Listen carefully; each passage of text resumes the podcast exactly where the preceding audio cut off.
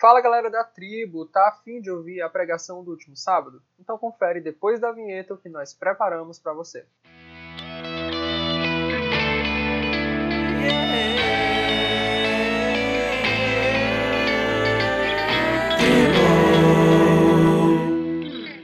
Até onde você consegue ir? Onde está o seu limite? Disse que não seria fácil, mas quando o impossível se levanta, ele diz: Não temo. Seja forte e corajoso. O limite é só o começo do novo.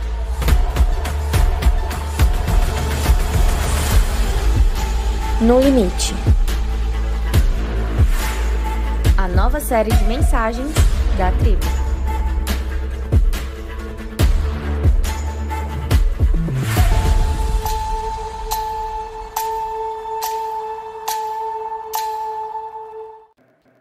Nós estamos hoje chegando ao nosso último encontro dentro dessa temática, falando sobre tempo aí de limitações, desafios que a vida vai impondo, ah, enfim, sobre resistir até o final, continuar lutando, todas essas coisas que a gente tem falado ao longo desses dois sábados. E hoje eu queria falar com vocês de uma forma extremamente objetiva sobre quando eu e você começamos a olhar para a vida e enxergarmos os desafios dela como limitações para a nossa existência. Muitas vezes, diante de alguns cenários da vida, a gente olha para um problema e a gente entende que aquele problema, aquele desafio que se apresentou para a gente é o nosso limite, que a gente não pode passar dali.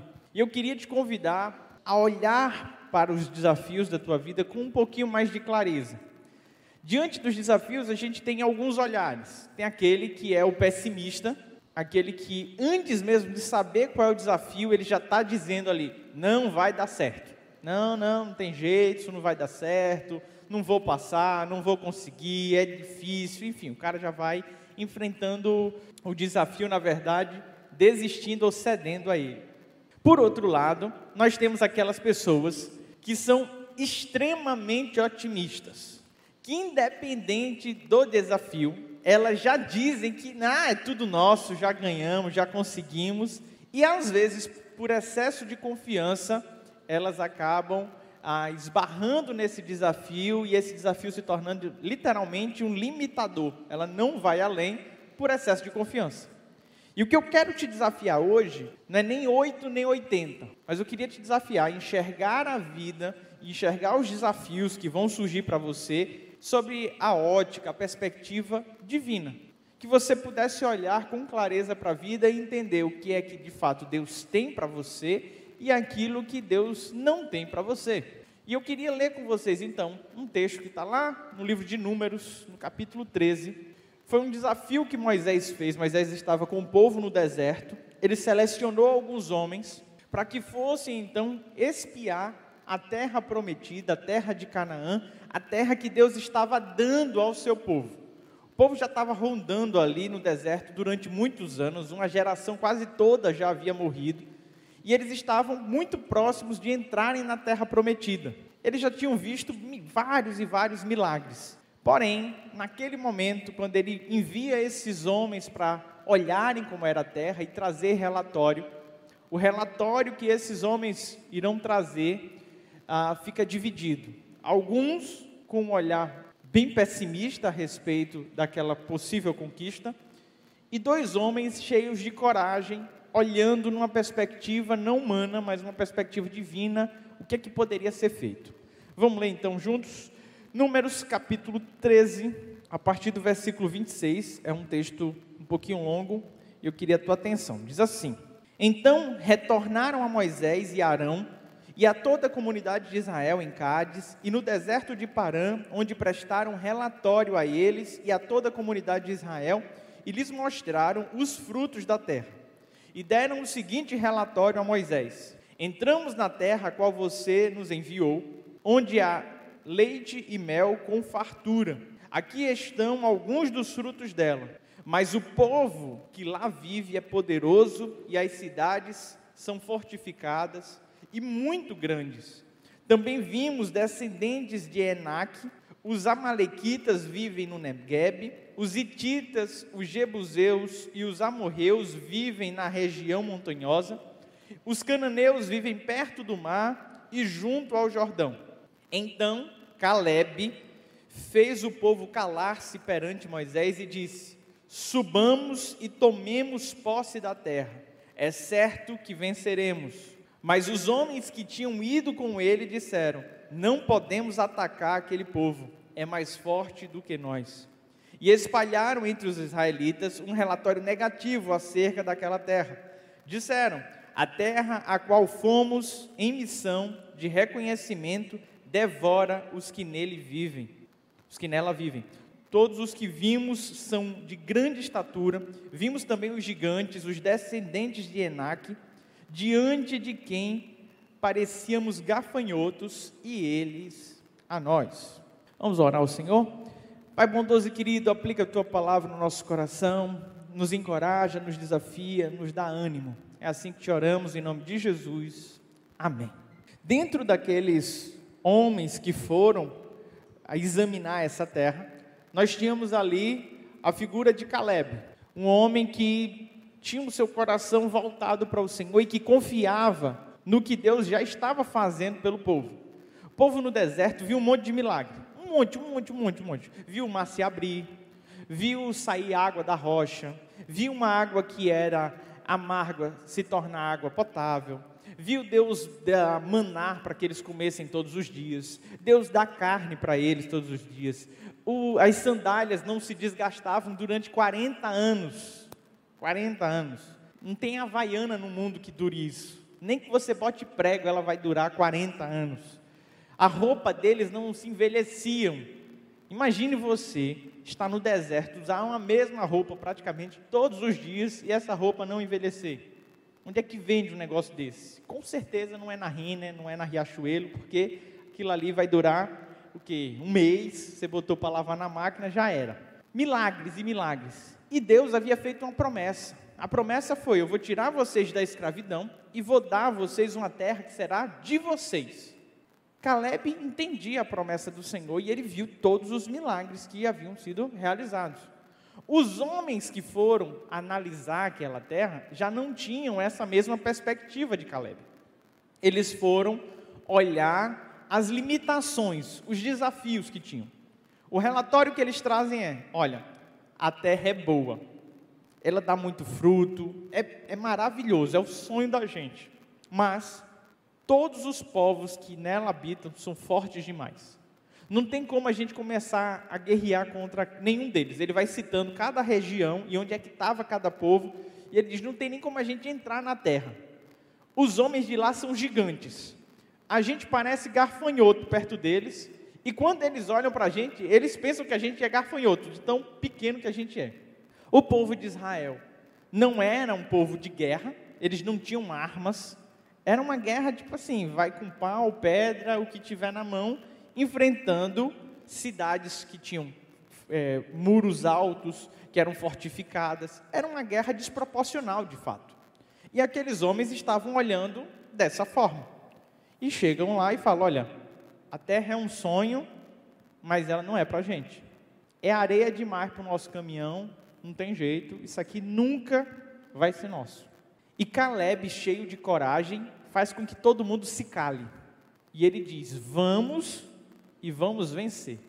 Como nós já conhecemos a história, a gente sabe que eles conseguiram, eles foram e saíram vencendo de cada um desses povos e ocuparam aquela terra, mesmo diante de todas as limitações.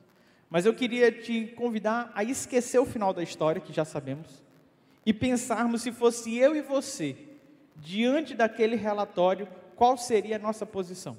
Como é que a gente encara o nosso desafio? quando alguém chega para a gente e fala: rapaz, tem um negócio que é bom demais, é a tua cara, você tinha que fazer, só que tem esses e esses desafios. Como é que você reage?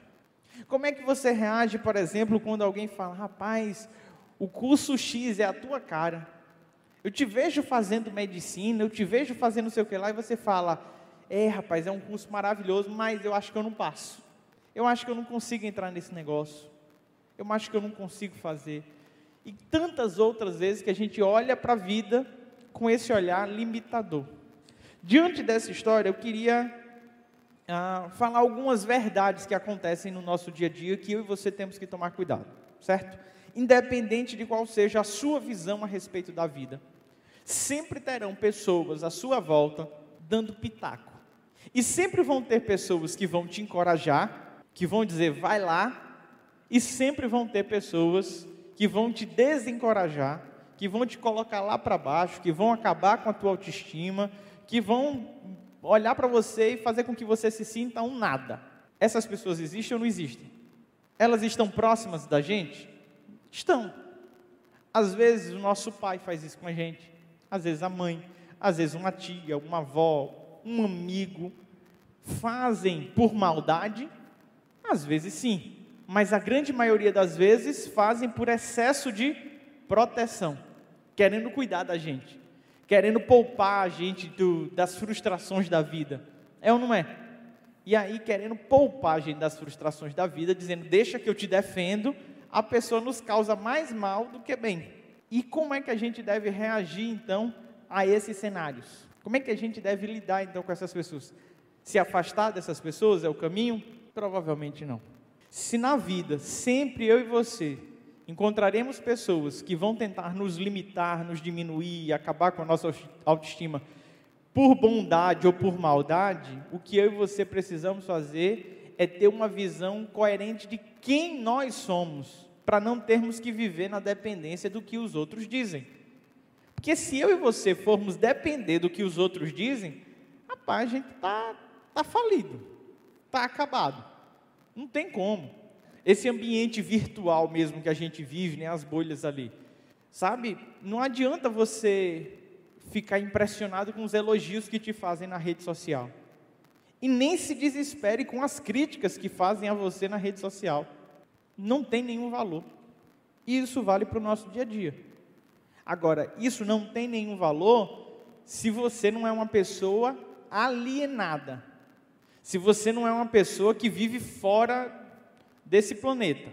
Porque tem gente que vive fora da casinha, que vive um mundo de fantasia, que não tem noção da realidade. E aí, se você se enquadra numa pessoa que está vivendo fora da realidade, aí fica difícil esses conselhos que eu estou tentando te passar agora.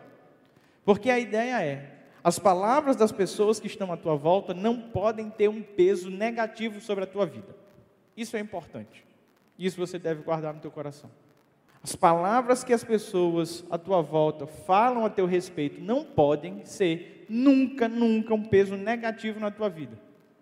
Às vezes as pessoas nos fazem uma crítica e a crítica é extremamente construtiva e não pesa, não nos arrasta para a lama, pelo contrário existem crises e críticas que nos tiram da crise, que nos dá força, que nos encorajam. Então, você tem que filtrar. Filtrar aquilo que as pessoas falam, sabendo se condiz ou não com quem você é. Você conhece as suas habilidades, você conhece o seu potencial.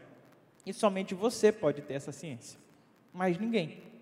Se sempre vamos ter pessoas à nossa volta que vão nos desencorajar, como o texto sugere, nós também, ao longo da vida, sempre encontraremos desafios que aparentemente são maiores do que as nossas habilidades. Porque, para que uma coisa seja desafio, ela precisa colocar em xeque alguma habilidade nossa. Senão, não é desafio. Senão, não é um problema. Senão, não é uma crise. É algo trivial. É algo que a gente resolve facilmente. Um desafio é algo que coloca as nossas habilidades à prova. Que diante dele a gente fica, e aí, será que dá? Será que eu consigo? E por que o desafio é importante? Porque os desafios vão fazendo com que as nossas habilidades comecem a ser aperfeiçoadas. E à medida que a gente passa sobre um desafio, surge um outro, e a nossa habilidade vai então ah, sendo incrementada e a gente vai ficando bom nesse negócio a gente vai aprendendo umas coisas. Quando a gente vai olhando para a vida de alguns atletas, por exemplo, o camarada não se torna o melhor do mundo no esporte simplesmente porque ele tem um dom. Ele não se torna o melhor no esporte porque ele treina. Porque se fosse assim, todo mundo que treina também se tornaria. Ele se torna o melhor por conta dos desafios que são colocados diante dele. Adianta eu chegar para vocês aqui e deixa eu ver um cabo bem forte aqui entre a gente. É, vamos lá, o Wildes. O Wildes é um cara forte. Se eu chego para vocês e falo que o Wildes é o melhor lutador de MMA de Fortaleza, vocês acreditariam? Só porque ele nunca lutou? Lógico. Para que ele seja, ele vai ter que pegar aquele que é considerado melhor, lutar contra ele e vencer. Não é simples a matemática? Só que a gente quer viver numa bolha. A gente quer viver na bolha de tipo assim: eu sou bom. Mas você passou por que desafio? Não, mas se eu passar, eu passo. Eu supero. Não, não é assim. Não é assim que a gente diz que é bom. Não faz sentido. Você vai provar que você é bom à medida que você enfrente o desafio e vença esse desafio. Só que a gente está vivendo uma geração que vive numa bolha que cria uma falsa autoestima, que se acha o Superman, sem nunca ter passado por desafio nenhum, e você não pode criticar, você não pode falar absolutamente nada. E quando chega o primeiro desafio que essa pessoa vai enfrentar, fica prostrada, chorando e, enfim, vê que tudo que criou na mente era uma ilusão. E por outro lado, você tem aquelas pessoas que não querem nem pensar em enfrentar um desafio na vida, querem ser poupadas de tudo. Qualquer dificuldade que passa é um tormento, é um chororô, é meu Deus, meu mundo vai acabar. Eu acabei o namoro, pastor. Falar nisso, não, me procura para falar essas coisas assim não, tá? Respira, se recomponha tenha dignidade, aí sim venha conversar. Gente querida, os desafios estão aí para que a gente supere. Jesus falou que no mundo nós teríamos aflições. Aflições não é só um desafio. Aflição é um desafio que nos emprega dor, que nos emprega sofrimento. É isso que a vida nos impõe. Não tem como a gente viver numa bolha. Tem um filme antigo, não sei se vocês já assistiram, que uma mãe cria um filho literalmente dentro de uma bolha. E ele quer muito viver o mundo lá fora, e aí ela prepara uma outra bolha para que ele possa se revestir e sair para encarar os desafios da vida. O filme é uma metáfora dessa nossa galera dos nossos dias. Os pais querem colocar numa bolha e ninguém pode passar por sofrimento nenhum, por dificuldade nenhuma, e a vida simplesmente não é assim. Vamos olhar agora para Caleb. Caleb apresenta ali um discurso todo favorável. Vamos, vamos enfrentar esse desafio e tudo mais, a gente vai vencer. E quando surge a oportunidade para que Caleb de fato conduza o povo como um dos generais de guerra, Caleb já é um senhor de idade. Caleb já está velhinho. Caleb era um senhor extremamente sábio, experimentado nas batalhas, tinha suas estratégias, mas tinha suas limitações físicas. Mas mesmo diante das suas limitações físicas, limitações da idade, ele olhou para o desafio e disse: Quer saber? Eu estou preparado. Eu não vou deixar perder a oportunidade. O que é que a gente aprende então com Caleb? Que por mais que eu e você tenhamos alguma fragilidade, ou não tenhamos a habilidade suficiente para superar um desafio, com coragem, com estratégia, e com pessoas que acreditam no potencial, é possível chegar. É possível chegar a qualquer lugar. Se você chega para mim e fala, pastor, eu não tenho condições de fazer isso, a questão é, você não tem ainda, você não tem agora. Não quer dizer que vai ser para sempre assim. Não quer dizer que o não de agora é um não permanente. É tipo o cara que está se esforçando para entrar no vestibular. Às vezes, de vez em quando surge alguém assim no meu gabinete. Ah, pastor, eu queria muito passar no curso X, no curso Y, mas não vou nem tentar. Minhas notas são muito baixas, eu, eu não vou conseguir nunca. É, nesse ano, no ritmo que você está, beleza, não vai. Mas a tua vida não acaba esse ano, não acaba no próximo. Vai estudar que em algum momento você vai entrar nesse negócio algum momento esse negócio vai dar certo. O problema é que a gente encara os desafios do agora como se tivessem que ser resolvidos agora. Quando Caleb deu esse relatório, passaram-se anos para que ele então fosse guerrear contra aquele povo. Não foi assim, reuniu aqui a galera, um disse, ah, eu acho que não dá, o outro disse, eu acho que dá, e eles saíram feitos uns doidos correndo para destruir o povo, não. Foi Caleb dizendo assim: se a gente for, vai dar certo. E se passam vários anos até que eles, de fato, estão todos estruturados para vencer aquelas batalhas. Qual, o que é que eu aprendo aqui? Que a visão de Caleb não era uma visão imediatista da vida. E o nosso problema é querer resolver as coisas para ontem. Tem problemas na nossa vida que a gente vai ser obrigado a conviver durante alguns anos. Tem ou não tem? Tem situações que a gente vai passar anos e anos lutando contra ela, até que chega um momento que a gente vence. E aí, a gente precisa então trabalhar nossa mente para isso. A gente precisa entender a noção de tempo. A gente não pode viver uma vida de ilusão e a gente não pode viver uma vida de covardia. Não caiu em nenhum desses extremos. Tenha coragem e persista, porque chega um momento que dá certo. Por fim, o último fator que não é falado aqui nesse texto de forma clara, mas está entre as, entre as linhas desse texto. Diante de cada um dos desafios que eu e você enfrenta, que nós enfrentamos, o Senhor está conosco e é Ele quem nos dá a vitória. Aquilo que é impossível para você, não é impossível para Ele. Quando nós dependemos realmente de Deus, nós começamos a ter uma outra autoestima.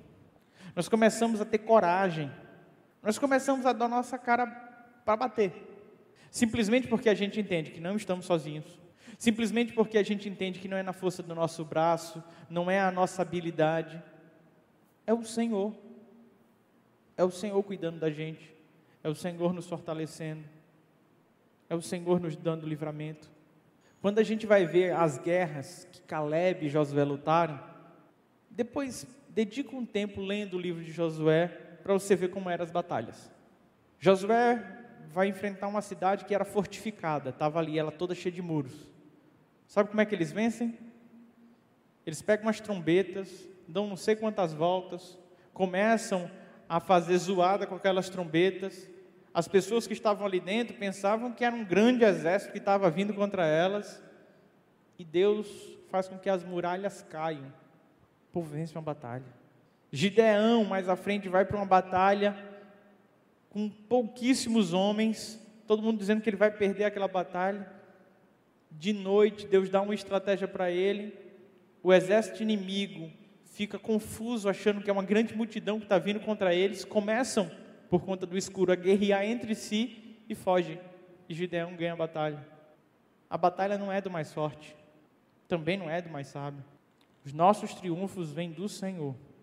Quando a gente coloca a nossa vida nas mãos dele, não existe limites para a gente. A minha oração no dia de hoje para você é que você não se limite a nada. Que você encare os teus desafios na certeza de que o Senhor está contigo te fortalecendo e que é possível. Não viva nem no 8 nem no 80, mas na certeza de que você não está sozinho. E eu queria, nesse momento, te convidar a um momento de oração, te convidando a colocar diante do Senhor aquilo que para você é impossível, aquilo que está no teu coração e tem sido um problema, talvez seja algo que não está nas tuas mãos, seja algo que você não tenha como resolver, que não depende nada de você. Talvez seja uma briga de família que envolve os teus pais, teus avós, enfim, que você queria muito que se resolvesse e você diz: Eu sou impotente, eu não sou ouvido, eu não sei o que fazer. Alguém que está enfermo, não importa qual é um impossível.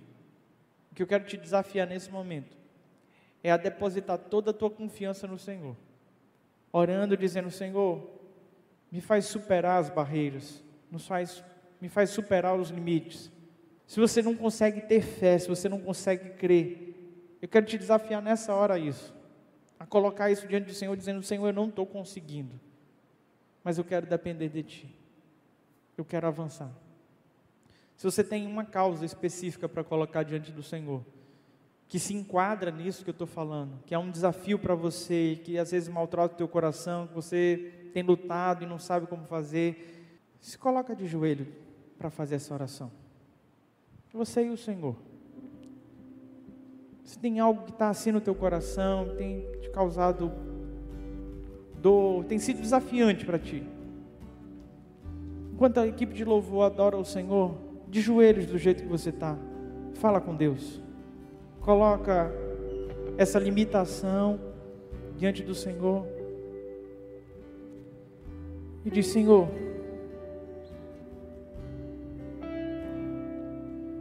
me dá forças, me faz vencer, Senhor.